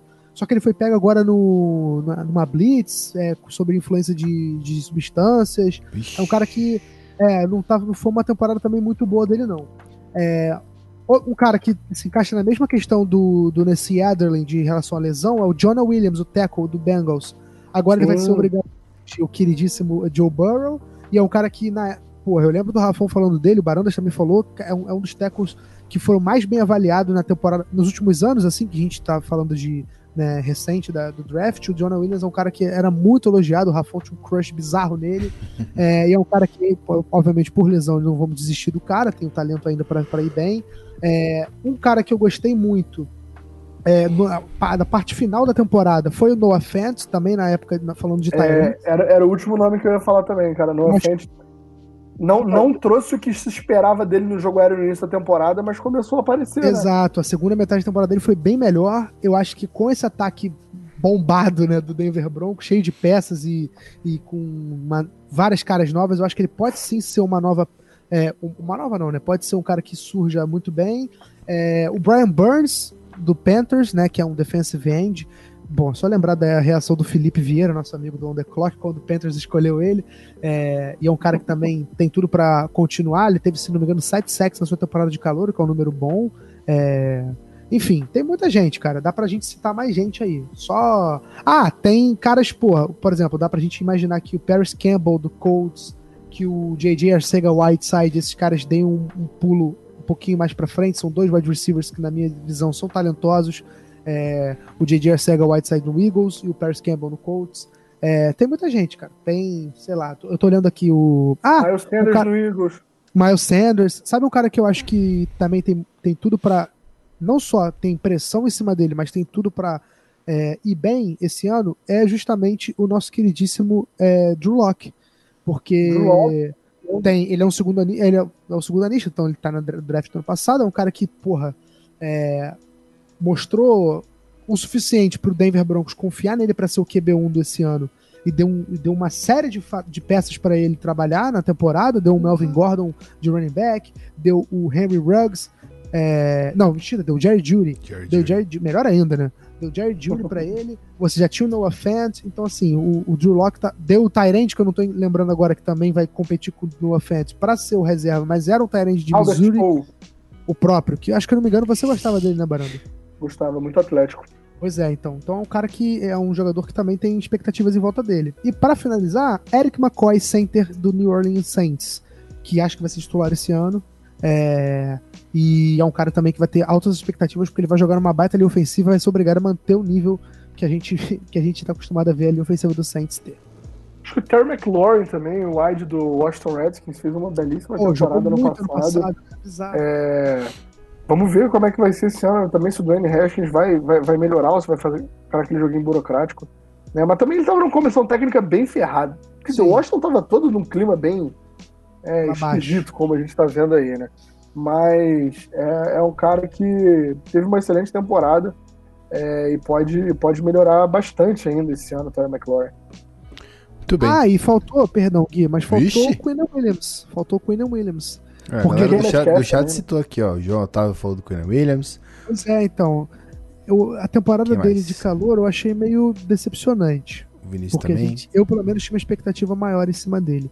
Mas é um cara que, porra, não dá para ignorar o talento que ele tem. Então espero que eu, que o William Williams, é, dê a volta por cima e justifique uma terceira escolha geral, né? De quem Metcalf também fez uma temporada boa no passado, Porra, né? Tinha tudo pra... Pô, a classe do passado foi. Chase Winovich lá no Patriots também, o outside linebacker que de Michigan fez um bom trabalho. É. E essa temporada o cara tá muito grande, cara. Vamos ver como é que vai ficar. Ó, teve uma pergunta bacana aqui na Twitch, que é o seguinte. Uh, o Davi A. Carvalho perguntou: Pessoal, tem como explicar por que ninguém no draft usou uma pick no Thaddeus Moss? É, ele faz uma, uma. falando, fala do tape no college e tudo mais. É, que. Ele olhou o tape no college, que nos jogos grandes ele foi muito bem, tal, tal, tal, não sei o que. Mas ele pergunta se vocês acham que o sobrenome atrapalhou. E aí, mandou um não. abraço e curte nosso trabalho. É e só aí? pra deixar o Barano responder que ele deve estar tá louco pra falar. Não, Vai. não, nada a ver com o sobrenome. Assim, ninguém em momento nenhum comparou ele com o pai, porque o pai dele foi um dos maiores jogadores da história da NFL. Exato. É, o pai dele foi o melhor wide receiver que eu já vi. Tipo, assim, eu vi, né? Não vou falar de, é, de Jerry, é, Jerry Rice e tal, mas é, para mim ele é o segundo melhor da história, o melhor que eu vi, sem dúvida. Mas o Terry Moss ele não foi draftado porque ele é um jogador sem upside. É, é isso, é, essa é a limitação dele. Ele é um cara que não é rápido, ele é um cara que não tem um route running incrível. É, a gente muito falava dele de sair no quarto round, né? É, mais porque a gente gostava dele. Por quê? Porque ele, ele era o melhor Tyrande bloqueador pronto da classe. É, ele era o cara que bloqueava melhor, mas você tinha outros, outros prospectos com mais upside de bloqueio, que já bloqueavam bem, não tão bem quanto ele, mas tinham espaço para melhora como por exemplo o Devin Asiasi, que o Patriots pegou. Você tinha Tyrands muito mais atléticos que ele, muito. Como foi o Cole Kmet, como foi. É... E assim, eu tô falando só de Tyrands mesmo, galera que bloqueia. Não vou falar de Hunter Bryant, essas porra, não. É... Wide gordo, como disse o Pedro. É, wide gordo. não, mas o Adam Troutman, né, é, o Josiah Deguara, os caras que, que, que, são muito mais atléticos que ele, os caras que correm rota muito melhor que ele. É, o... Então, assim, não vejo um upside nele. Ele realmente era um bloqueador muito bom, mas eu acho que ele chegou no teto dele. É, ele trabalha muito bem contra a zona, acha os espaços, mas achar esses espaços na NFL não vai ser tão simples de você achar só com o seu QI, você vai ter que saber, é, você vai ter que melhorar seu route running, você vai ter que ganhar velocidade, e, e, eu acho que a limitação dele era essa. Eu acho que ele é um jogador que pode colaborar para um time? Pode, tanto que eu tinha é, no, no, meu mock lá do, do Your Job o Patriots pegando ele no final do draft. Eu acho que ele pode colaborar, mas eu acho que ele tinha muito menos upside do que todos os outros Tyrands. Assim, todos é foda, né? Mas é, grande parte dos Tyrands da classe que podiam não ser bloqueadores tão prontos quanto ele, mas tinham potencial para ser grandes bloqueadores e ofereciam mais no jogo aéreo do que o Terry Moss, do que o Terry Moss oferece, oferece com o que a gente sabe que ele já fez. Né? Fora que ele era. Ele produzia sendo a arma 4 ou 5 de um ataque de LSU que era completamente recheado de estrelas. Bizarro é, mesmo. Ele era a última opção para você marcar, então esse cara vai achar espaços. Na NFL você precisa de cara que vai realmente achar espaço o tempo todo. Muito e só para só para voltar lá que a gente eu achei que foi um que a gente esqueceu o brabo na hora de falar, o Darius Layton do New York Jets, wide receiver, que jogou um absurdo de bola a temporada passada, Verdade. tudo para continuar melhorando. Legal. Só isso. Muito bem. Ó, o Léo perguntou se o Steelers subir no draft para pegar o Bush valeu a pena. Pra quem não sabe Com quem certeza. é o Bush. Tá dizendo, tudo indica que sim. Com certeza. Até agora sim. Exato. Devin Bush Jr. É o cara que meio que chegou para substituir o Shazier, né? As características é. mais ou menos parecidas. E ele jogou muito a primeira temporada. É, e já se tornou um líder dessa defesa. Então, valeu a pena. Exatamente. Muita bola. Muita não, bola. e se eu não tô enganado, o Steelers ainda, ainda pulou pra frente de um time que, que, que era rival, tipo, que tava que tava competindo da, da, da divisão também, ou da conferência. O Bengals, tipo, pulou o Bengals, pegou o John Exato, foi isso, é isso. Pegou, pulou o Bengals, Então, já foi tipo uma situação onde você ainda impediu que um rival reforçasse o time. Então você, né, faz parte, acontece e é isso. Chique. Ó, oh, o The Cornerback pergunta se o Matt, é, Matt Aziazi, é isso? Não sei o nome, o nome dele. Uhum. É Devin Aziazi. Devin Aziazi. É o Tyrande 1 do Pets hoje. É, eu acho que não tem como dizer que não, né? Você investiu é, draft considerável nele, você subiu no terceiro round para pegar ele. É, para mim, ele era o Tyrande com maior upside na classe. Não acho que ele era o melhor, ele era o mais pronto, mas é um excelente bloqueador, com espaço para melhorar, tem o frame para botar mais peso. É um cara que faz tem velocidade para esticar o campo verticalmente, trabalha muito bem as leituras na sim, é, tem um frame grande, tem que melhorar o 50-50 dele, né, de pegar bolas disputadas, mas eu acho que é seguro dizer que ele é o talento número um do Patriots, sim, ele pode contribuir como bloqueador, ele é automaticamente melhor que qualquer talento que o Patriots tinha recebido no passe na temporada passada, aquilo foi de doer os olhos, assim, era horrível. então, eu acho que o Devin Aziasi, Tyrese número um, é, é uma certeza hoje. E, e, eu acho que a dupla tem tudo para ser muito boa ele e o Dalton King. Show. Ó, oh, o Danilo levantou uma parada interessante lá no YouTube, que é o seguinte, ó, ele perguntou se vocês deram uma olhada nos undrafted desse ano. Nos undrafted free agents. Se tem alguma curiosidade é... aí. Cara, eu não dei uma olhada não. Não tenho nenhuma curiosidade em relação a isso. Bom, Mas sempre já que seremos clubistas, pode ser clubista aí, ô Varas. É, é isso que eu ia falar. O Patriots pegou um DT chamado Bill Murray, que deve ser um cara muito engraçado. é... Caralho, mano. Não, eu, eu estudei o tape de todos os undrafted que o Patriots pegou. Né? É, mas esse Bill Murray realmente parece um bom jogador. É um cara que, que para bem o jogo corrido, é, tem uma certa facilidade. Ele é o quê? De... DT, Defensive Tackle. É, o Patriots também pegou o Will Hastings, que eu tava até contando pro, pro pessoal aqui uma história engraçada, que a família levou ele para o aeroporto ontem, né? Ontem, acho que foi ontem. É, todo mundo postou o storyzinho, parabéns, porra, felicidade, que orgulho mandar esse moleque pra Boston, entrando na NFL, realizando o sonho, três horas depois, cortado, né? Porque a NFL reduziu os elencos de 90 para 80 jogadores, e ele foi cortado três horas aí, ai, ai. desde que a família postou isso tudo. Mas hoje. Mas, é, isso. O Dan Vitale, o fullback, avisou que não vai jogar por causa do Covid. E o Patriots recontratou o Will Hastings, que era o slot receiver do. É, do Jerry Stidham lá em Auburn. Né? Era o recebedor número um dele, os caras super entrosados. Então, acho que já rola uma. Enfim. O Jeff Thomas, que foi um wide que eles pegaram de, do Miami Hurricanes, que esse sim é um jogador incrível, na boa. Esse cara é bom mesmo. Ele é muito rápido, troca de direção absurdo. O problema dele foi disciplinar. É... O Peixe pegou dois caras muito incríveis, assim, com problemas disciplinares, problemas é, dentro do time. Que, assim, se eles botarem a vida em ordem, é capaz de dar certo. Com esse Jeff Thomas, o Wide, não é um cara muito alto, mas é um cara muito rápido, muito ágil. É... trabalha muito bem com a bola na mão, retorna. E o outro é o DE de Auburn também, o Nick Cole. E foi um cara que foi cotado para ser pique alta já há, há algum tempo, mas na temporada passada ele teve vários problemas disciplinares, foi suspenso por Auburn, é, a própria faculdade suspendeu ele disciplinarmente, é, ficou fora algum tempo, e aí ele caiu, caiu, caiu, ninguém pegou ele, mas é um cara grande, forte, é, trabalha bem de DE, trabalha bem se você botar ele um pouquinho para dentro, e é um outro cara que também tem que se provar, tem que mostrar que ele vale estar no elenco de NFL. E esse vai ser um ano muito difícil para todos os undrafted free agents, né? Porque você não vai ter os jogos de pré-temporada para se mostrar, você não vai ter tantos, você vai ter só 14 treinos com pé de capacete para mostrar o trabalho que você precisa para se manter no elenco. Então, uma tarefa bem difícil aí para os jogadores dessa classe. É, rapaz. Esses os training camps, essas, essas atividades um pouco mais soft, entre muitas aspas, elas prejudicam mais esses jogadores é, novatos do que o resto? É, ah, sim.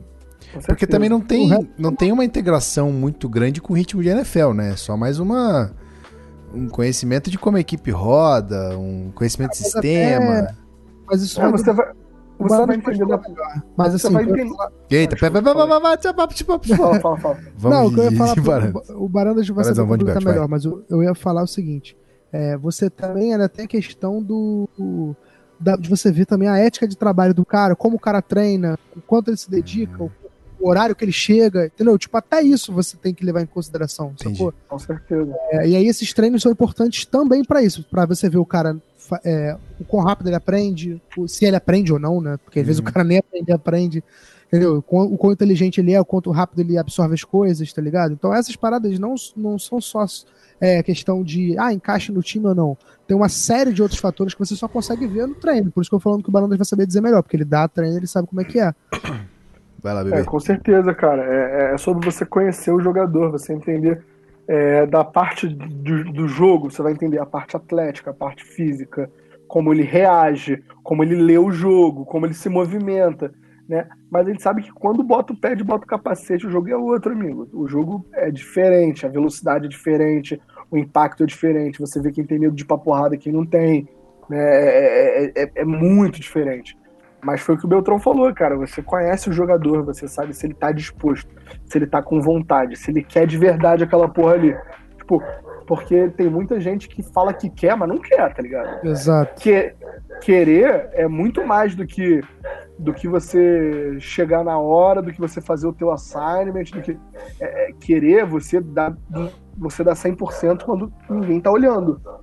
Sacou? É, é quando você tá de wide no backside da jogada, né? Tá rolando o outside zone lá pra direita e na esquerda tu tá tampando na porrada com o corner. Porque você tem que. É, porque você quer mostrar que você Sim. merece estar tá ali mais do que o outro cara, entendeu? É, e é esse tipo de coisa que você vê, você vai ver quem quer né? E, e assim, isso machuca esses caras porque você vai ver quem quer. Você, desculpa a barulheira aí, não sei se estão ouvindo meu cachorro. Deu Relax. Faz parte, faz parte, acontece. É... Então, assim, você tem esse problema de. Você tem algumas dúvidas sobre o cara ainda. Você não, não, não vê ele 100%. E assim, e quando você tem dois caras ali na briga, na hora, faltam cortar 10 caras e você tá, tem aqueles 10 caras que você tá em dúvida. Quem eu vou botar, quem eu não vou botar. Aí você olha para um e fala: esse cara tem muito potencial, né? Mas eu não sei exatamente se vai dar certo ou não. E aí você olha outro cara e fala: tipo, esse cara aqui também tem potencial, pô. E ano passado ele entrou umas bolas, fez uma diferença pra gente, né? Ajudou bastante. Ao longo do ano ele ajudou no scout team. Quem você vai escolher? O cara que tu já conhece ou o cara que acabou de. Então o cara tem que mostrar muita coisa em muito pouco tempo para garantir uma vaga. Então é, o Covid machucou bastante a oportunidade desses caras. Entendi. Ó, nosso querido do cornerback pergunta rapidão para o Barandas. Bate pronto, Cam ou Steedham nesse momento? Como é que é? Cam Newton ou é, esqueci o primeiro nome do Steedham, Jarrett. Jared Steedham. Steedham. Não, Nesse mas se eu não momento. falasse que. Se eu não falar que é Milton, eu sou um retardado agora. Obrigado. Ah, bem. Não, Ah, bem. não tenho o que falar, pelo amor de Deus, que Milton foi MVP da liga tem, porra, quatro anos, tá ligado? Não, não tenho o que falar. É um cara que tá vindo de lesão. A, a grande pergunta hoje em relação ao Kim Milton é como ele está voltando da lesão. O ombro dele tá legal? Ele vai conseguir passar a bola da forma que ele precisa passar a bola para se destacar na NFL? Né? É, eu acredito que sim. Não, não, não, não tem por que pensar o contrário. Tá, todo mundo que tá treinando com ele tá. Foi o que o Beltrão falou, tô torcendo por treino agora. Né, eu vejo a galera que tá treinando com ele, todo mundo já foi treinar com ele e todo mundo já foi treinar com o Steele. Né? Então tá, né? Todo mundo falou que ele tá, ele tá, tá passando bem, que ele tá incrível. É um cara que tá com fome, tá vindo puto com a liga, tá vindo puto com, com o Panthers, tá vindo puto com todo mundo que passou e não quis contratar ele. E às vezes a É. melhor coisa que você quer é um cara bom puto. Puta. É, exatamente. O cara que compete, o cara que vai botar aquilo nas costas dele e falar, ah, é? Tipo, tinha um cara desse aí há pouco tempo, um cara que tava puto até agora, depois de seis Super Bowls, porque foi escolhido na sexta rodada. E a gente viu bem o que isso fez pra ele, né?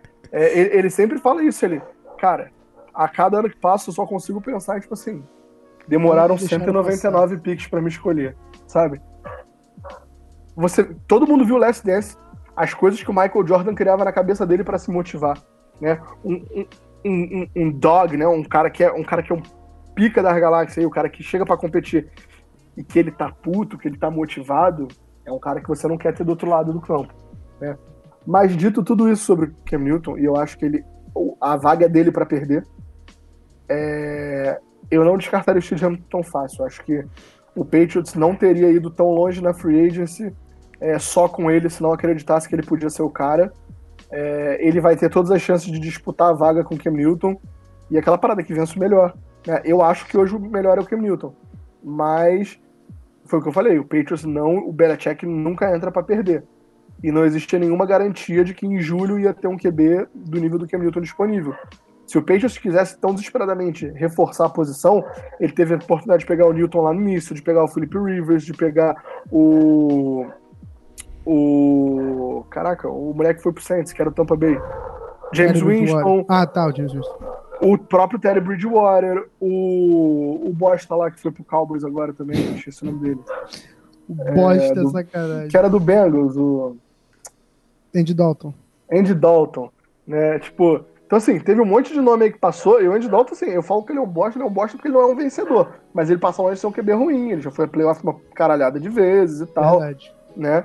Mas teve um monte de oportunidade de você reforçar a posição se você não acreditasse no Steelers. Isso não foi feito, então em algum level o Patriots acredita nesse cara, talvez o ano dele não seja esse e venha a ser o ano que vem, né? Não sei, mas eu acho que ele vai ter todas as oportunidades para disputar a posição com Cameron Newton Show o de cara que eu bolas. sofro pra entender tudo que ele escreve no Instagram. É um dialeto quase. Ó, o Michael Gouveia disse boa noite. Quer saber se o Boa running back Boa noite. Monstert, não sei o nome dele diretamente. Ah, Raheem Mors- Morstead. Morstead, é isso então. Quer saber se o Niners deve pagar o menino. Ah, o Já pagou. o Léo acabou de falar, já até foi pago. Já foi pago hoje. Aí, ô, Michael. É, eu não Informação números aqui você encontra. Foi hoje por volta das três e pouco da tarde. Que beleza. É, mas ele não ganhou um contrato todo novo, ele ganhou vários incentivos além do que ele já tinha. Então, todo o aumento que ele vai ter vai ser baseado em incentivos que ele pode cumprir ou não. Então, eu acho que o Niners foi bonzinho demais, porque ele tem muito tempo de contrato ainda. Ele não tem motivo para sentar e falar que não vai jogar, porque senão ele vai fazer o quê? Ele vai ficar dois anos. Ele não é ninguém. Ele passou a carreira inteira sem fazer porra nenhuma, fez um ano bom, aí tem mais dois anos de contrato, vai sentar dois anos de Acho contrato. que o Baranda tá está lembrando de algum jogador que cobrou alguma coisa dele e tá te contando. Não, pô, mas é tipo, eu não entendo jogador. Mas com razão você, o teu pensamento é Uma- correto. Uma coisa é tu ser um cara foda, tu tá no último ano do teu contrato e fala, ah, se não me der um contrato novo, eu não jogo. Então, você tá na tag e fala, se não me der um contrato, eu não jogo. Outra coisa é tipo, cara, o Monster tá na liga há quanto tempo? o que, que ele fez ano antes do ano passado. Um absoluto nada. Ele tá num contrato barato porque ele era um jogador barato. Ele nunca fez nada. E aí ele caiu num sistema que funcionou antes dele, que funcionou com ele e que vai funcionar depois dele. E fez showzinho pedindo dinheiro. Eu, se sou o Niners, não dou esse dinheiro. Na boa. Não, não dou esse dinheiro mesmo. Mas é, o Niners, obviamente, foi muito mais inteligente do que eu e bolou um contrato muito maneiro pra ele, tipo, que ele só recebe se ele produzir, e mesmo assim, não é tanto dinheiro assim, não é muita coisa. É, se eu não me engano, foram 4,75 milhões de incentivos, algo do tipo. Ou seja, todo mundo saiu feliz, né? É, isso É. aí. Ó, o Danilo, com- como sempre, com comentários é, pertinentes, ele perguntou o seguinte, ó. Perguntou, não, levantou o seguinte, ó. O Cam Newton escreve daquele jeito, provavelmente, palpite, para dificultar a busca de posts antigos? Nossa, eu nem tinha Cara, pensado eu por esse lado. ideia, eu acho que ele só é esquisito mesmo. Acho que ele só quer ser diferente. Eu não sei se assim. necessariamente ele escreve assim, desde que ele, que ele é um adolescente. Cara, a, escrita, a nossa escrita é um traço da nossa personalidade. Certo? Até porque não é difícil É. procurar as coisas que nem o Newton escreve. Não. É só você mudar o teclado e você digita nos mesmos lugares o que você quer ver. Que Ah, é? É, tipo, Exato. ele escreve no inglês, ok, né? não, não é, não é- ele não, Não, ó. muda a língua, ele só muda os caracteres. O que eu ia falar é o seguinte: a gente tem. Nossa escrita é traço da nossa personalidade, certo? Sim, O Kenito é um cara extravagante. sim, Super extrovertido, super porra. Extravagante é a palavra. sim. Então a escrita dele é extravagante igual. Uhum, Eu acho que mais. Eu acho que não tem um, tipo, um, certeza. um fator Concordo. estratégico por trás disso, sabe? Eu acho que é só um cara extravagante que gosta de escrever dessa maneira. E é isso. Gosta de ser o diferentão. O Luiz Eduardo falou no chat que ele falou que é pra pessoa ter que se concentrar no que ele tá falando, como se tivesse que decodificar. Interessante também. É exatamente isso, eu me sinto decodificando o bagulho quando eu tô. É aquela parte de parar aqui assim na frente do computador e. Ah, Não, e também virou uma marca dele, né? Por exemplo, É. o você. o Peitos anunci... Se eu não me engano, o Peitos anunciou ele com, tipo, escrevendo daquela maneira. é, virou foi- meme essa parada, tipo. Porque aí você reforça a tua, tua marca, né? A marca Cam Newton, tipo, teu nome. Uhum. Exatamente. É, rapaziada, é isso aí.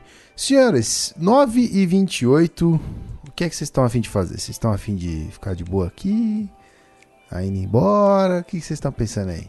Qual é a, a vontade de vocês? Vocês que eu tô dizendo Ah, vamos, ou vocês dois? Vamos, né? Ah, Vamos, vamos, vamos. vamos. Vamos, Então tô morrendo de vamos, fome. então vamos, então vamos. Eu não preciso mentir pro chat, né? Claro que não, tem a gente é honesto Jamais. aqui sempre. Eles são honestos com a gente, a gente é honesto com eles. Exatamente. Exato. Não, mentira, eles não são honestos, não, porque eles estão falando que o meu bigode tá legal. Eu queria que eles estivessem falando a verdade.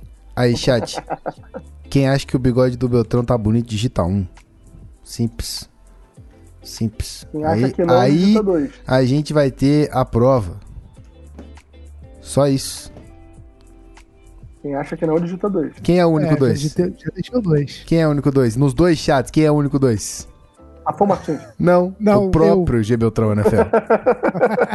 é um mala sem alça mesmo, né? Tá, que eu falar, ó. Todo mundo, ó, no YouTube, a galera tá mandando um. Obrigado. No Twitch, tá coração. só. Vocês, a galera. Bom gosto a gente vê por aqui.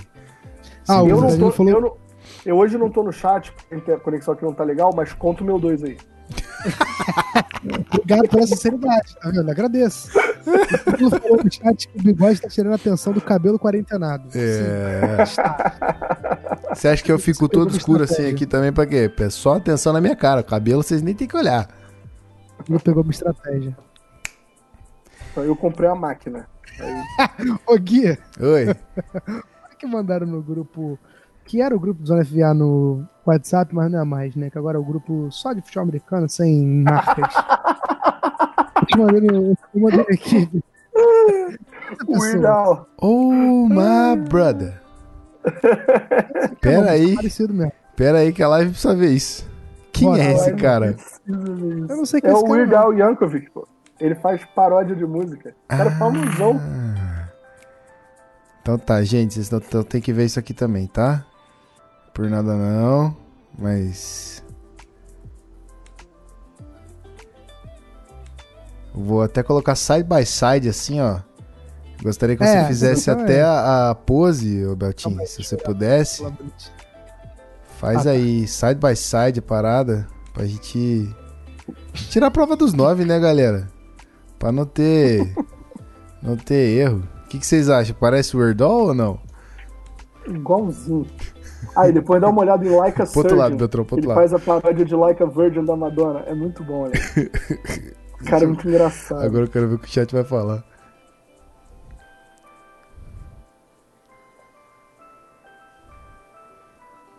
O Denis falou que o Belt tá meio professor afrânio da malhação. Caralho, foi longe, hein? Foi longe. Foi longe, hein? Pela ah, madrugada. Professor afrânio malhação. O Passe só riu aqui, ó. Passe riu, deixa eu ver lá no YouTube. Todo mundo rindo. É isso aí, cara. É isso aí. Tá bonito, Beltinho? É, bonito não é a palavra que eu usaria, não, mas. Ah, muito bem. Chega de pataquada, vamos embora. Certo? Senhores, é... ah, eu sabe o que eu não fiz hoje? Foi o seguinte, ó, vou dar os recados agora no final. Pra quem não sabe, a gente tá fazendo sorteio de. Aí, a gente vai fazer o sorteio de Madden. Então, se você quiser participar, tem que dar um sub, ó. Tem aqui embaixo a quantidade de subs que a gente tem hoje. Tá longe, hein? Se vocês quiserem o Madden 21, vai ter que dar sub pra nós aí. Vai ter que ralar. tem que ralar. Aí, eu arrumei o subzinho hoje. Falei pro maluco, o maluco que vai assinar aí. Então, beleza. Aí já vai ser 19, ó. Um, é um trabalho a menos pra vocês, ô chat.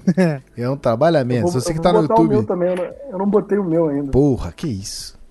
Ó, se você não tá no é YouTube e não sabe o que a gente tá falando, é Twitch, tá? É o sitinho roxinho. Se você quiser colar, cola lá, dá um sub pra nós e é isso. Então, o sorteio de Madden acontece assim que a gente bater 100 subs. Os subs vão é, correr, não é qualquer um. Então, só os subs vão concorrer. Então, é show de bola. E com 50 a gente vai fazer dois sorteios de adesivo. Inclusive, acho que o Rafão já enviou adesivo para quem ganhou da última sorteio que a gente fez, uma fita assim. Mas é isso. O whiteboard, eu gostaria que você, bebê, fizesse aquela propaganda bonita, como sempre. Com certeza. E você aí, que quer aprender mais de futebol americano, né? É, cara, cola no whiteboard. O whiteboard é um projeto aqui do Zona que tem dado super certo. A gente já, foi, já terminou nosso segundo mês de grupo, foi muito maneiro. É um grupo de estudos, né, acontece no Discord, e você pode se inscrever aqui no picpay.me barra canal Zona FA. É, são dois pacotes, o primeiro mais barato custa R$12,90 e dá direito a uma reunião mensal com a gente, onde a gente ensina algo sobre futebol americano. Né? Além disso, dá acesso aí ao, ao chat do Discord, onde a gente está sempre batendo papo, a gente está sempre trocando ideia, está sempre criando grupo de estudo criado pelos próprios é, assinantes, né, que estão lá sempre entrando, e vamos estudar isso, vamos estudar aquilo, e a gente entra, a gente estuda, né, e tem um pacote um pouquinho mais caro, que é o Filme Red, custa R$18,90, né, que dá duas reuniões por mês e acesso também ao grupo no Discord, acesso direto a gente. Todas as reuniões ficam gravadas, então se você está entrando agora, cola junto aí, que é, o material que já foi está lá ainda. O grupo é muito maneiro, o pessoal está sempre buscando aprender, está sempre interagindo. É, e é muito baratinho, né, galera? É um hambúrguer a menos que vai, vai comer aí no mês. R$12,90, R$18,90 se for pagar o caro. E que caro não tá. é esse que tu tá paga R$18,00? reais?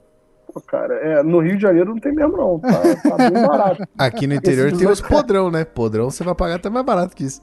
Verdade. Não, é, podrão, podrão aqui, tu arruma uns 10 reais aqui no Rio, mas. Porra, não é. Se não for podrão, tu vai gastar uns, uns 30 prata, né? Então, ó, economiza aí, deixa de comer fora uma vez, assim, no, whiteboard é muito maneiro, vale muito a pena. Todo mundo que está se inscrevendo está renovando, está ficando, porque é muito maneiro, muito maneiro.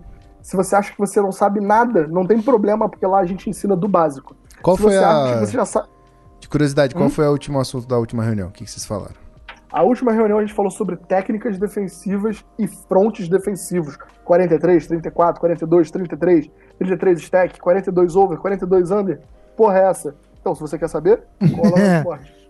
Exatamente. Mas, se você acha que você sabe muito também, não tem problema. Tem cinco head coaches da FABR que estão lá no grupo também e estão aprendendo a todo encontro.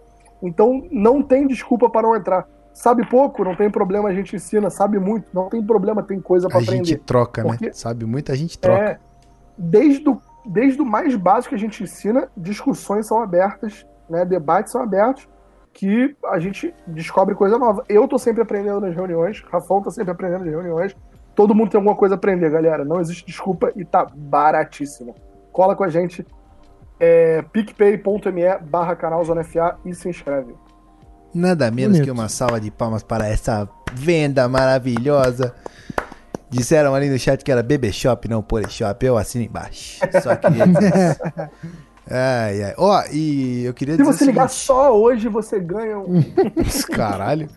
Você ganha um limpador de, de, de calha. Pronto. Você ganha uma, uma escova limpadora de Muito útil. calha. Beleza. Mentira, hein, rapaziada. ó, seguinte. É, pra fechar é o seguinte, ó. O bebê.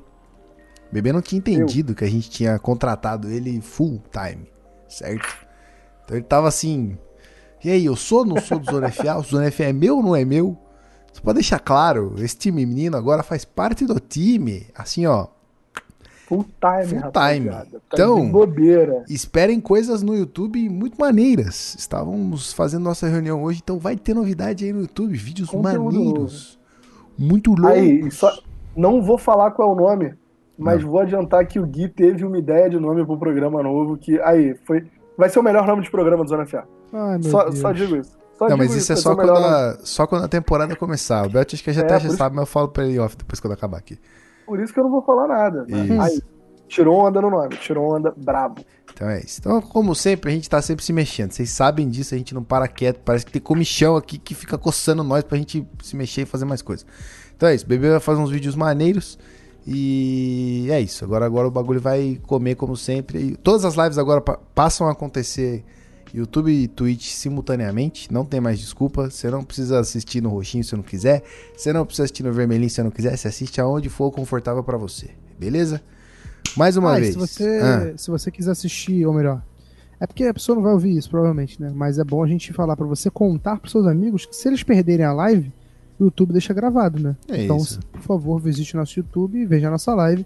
Não vai ter respostas da sua pergunta ao vivo, mas você vai poder ver tudo que a gente falou, enfim. Vai Deixa comentário e a gente responde depois. Exatamente, perfeito. Aí Ou você você- pode também colar na próxima live e deixar a sua pergunta, que a gente responde na hora. bem, muito bem. Eu achei a Exatamente. sugestão assim magnífica. Exuberante. Beleza. gente, já passamos oito minutos da cota só enrolando. Vamos embora? Vamos embora. Vambora, Chega. chega. Então vamos. Simbora, galera. Beth, Um mais uma vez, muito obrigado pela sua presença. Eu sei que sua semana tá sempre corrida, então, gracias. Mi querido Pablo Escobar, plata ou plomo? Como que tá Bessas o bagulho aí? Vamos, Não, é, pro, chat, pro chat é plata, nunca plomo. Muito nunca, bem. nunca. É like ou plomo? Não, é Deixa isso, o like gente. aí.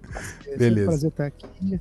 É, enfim, agora que a minha rotina deu uma acalmada, vou poder voltar a comparecer e estar aqui sempre com vocês, seja na quinta, seja na segunda, onde a gente achar que né, é melhor, eu tô aí. E é isso, beleza?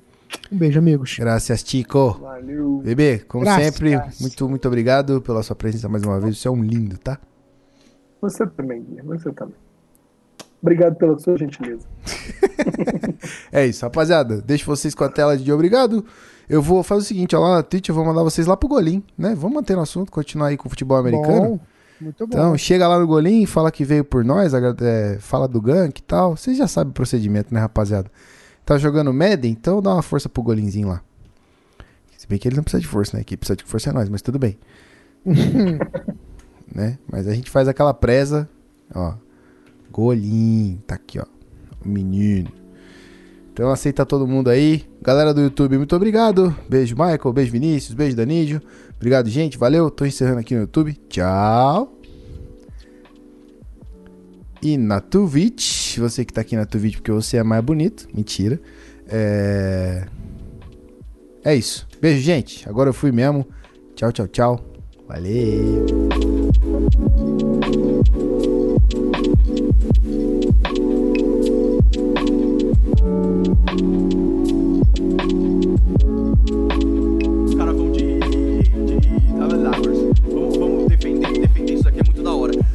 Hora. Zona FA fez uma raid aqui.